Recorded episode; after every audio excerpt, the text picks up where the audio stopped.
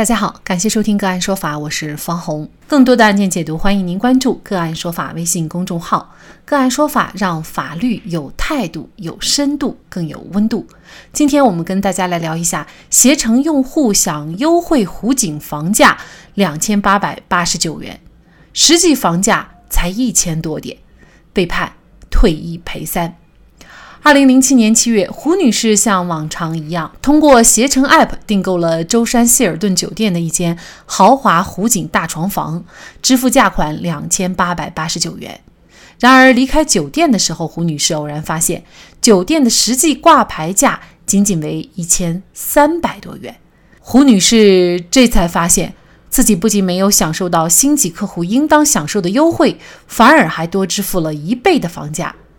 胡女士和携程沟通，携程以其系平台方，并非涉案订单的合同相对方等为由，仅退还了部分差价。胡女士以上海携程商务有限公司采集其个人非必要信息进行大数据杀熟等为由，诉至法院，要求退一赔三，并要求携程 App 为其增加。不同意服务协议和隐私政策时，仍可继续使用的选项，以避免携程采集个人信息，掌握胡女士的数据。法院经过审理查明，胡女士一直都是通过携程 App 来预订机票、酒店，因此在平台上享受的是八点五折优惠价的钻石贵宾客户。近日。浙江省绍兴市柯桥区人民法院开庭审理了这些案件，携程的做法是否属于欺诈？需要退一赔三。消费者如何预防平台的欺诈行为？遭遇欺诈又该如何维权？就这相关的法律问题，今天呢，我们就邀请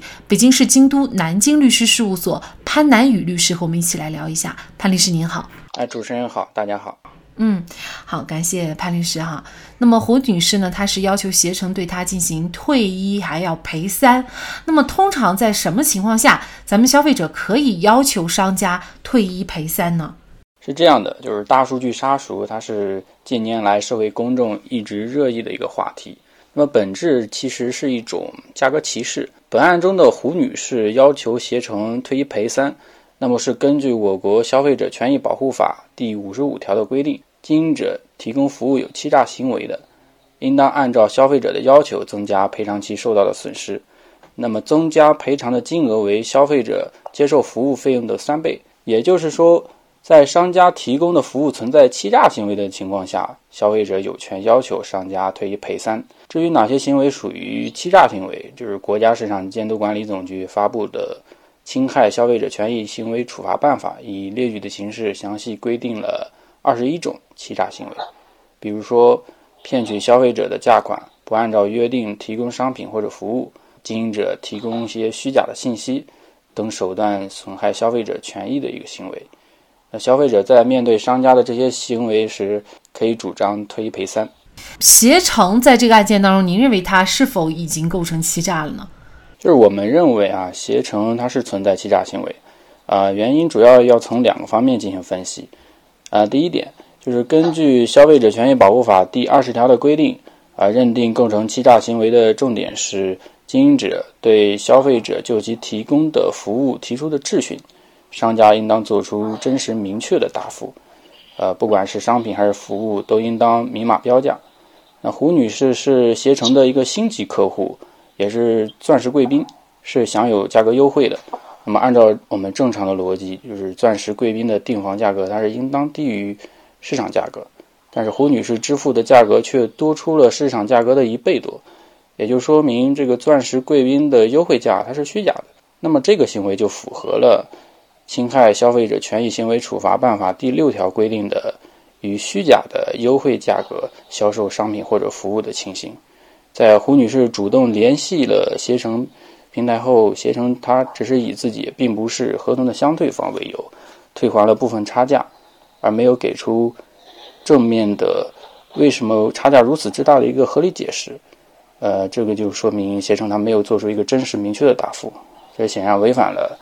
消费者权益保护法的规定啊，因此可以认定携程存在一个虚假宣传的行为。那么第二点。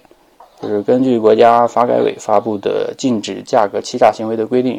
第七条，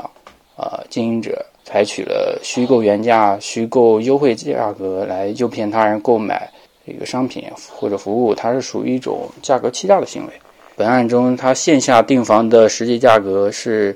仅仅只有一千三百多元，而在携程的平台上却显示的是两千八百多，价格相差了一倍多。那么胡女士她作为钻石贵宾，她却没有享受到应该享有的优惠价，这显然是存在一个价格欺诈的行为的。呃，综合这两点，啊，携程它同时成立了虚假宣传和价格欺诈。呃，是存在欺诈行为。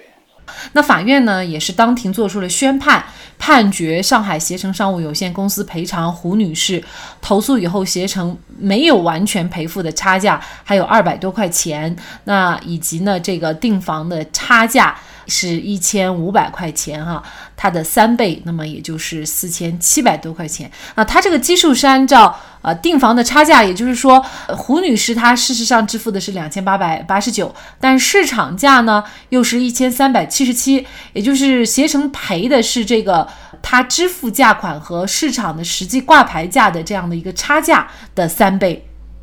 嗯，是的。胡女士除了主张退一赔三以外呢，她还提出了另外一个请求，就是要求携程 App 为其增加不同意服务协议和隐私政策时仍然可以继续使用的选项。因为我们下载呃各种 App 的时候，我们有的时候想选拒绝，但是一旦你选拒绝的话，你这个 App 你就。呃，用不了，所以很多时候是没得选，就只能选同意哈。那这些服务协议还有隐私政策，如果同意的话，对咱们呃下载这些 app 的消费者有什么潜在的风险和影响呢？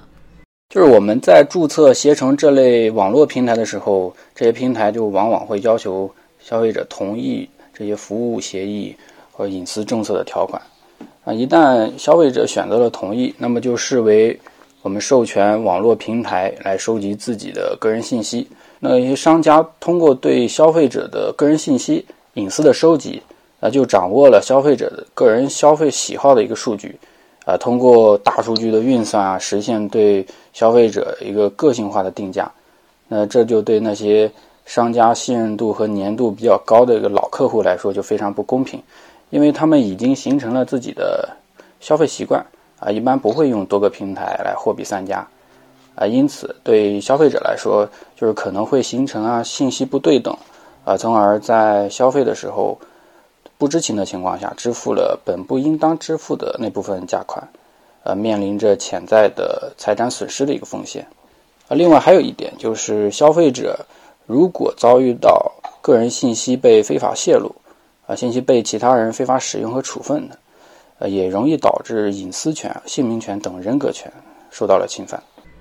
大数据杀熟呢，其实并不仅仅是携程一家。之前呢，新闻报道呢也报道过一些这种大的 app 哈，它也有大数据杀熟的情况。我们的一些消费者如果遭遇咱们所购买的服务或者是商品，呃，比市场价高的话，是否都可以像胡女士这样主张退一赔三呢？就是消费者能否主张退一赔三，他需要分析这 A P P 啊商家他是否存在消费者权益保护法它规定的欺诈行为。就是认定构成欺诈行为的重点是，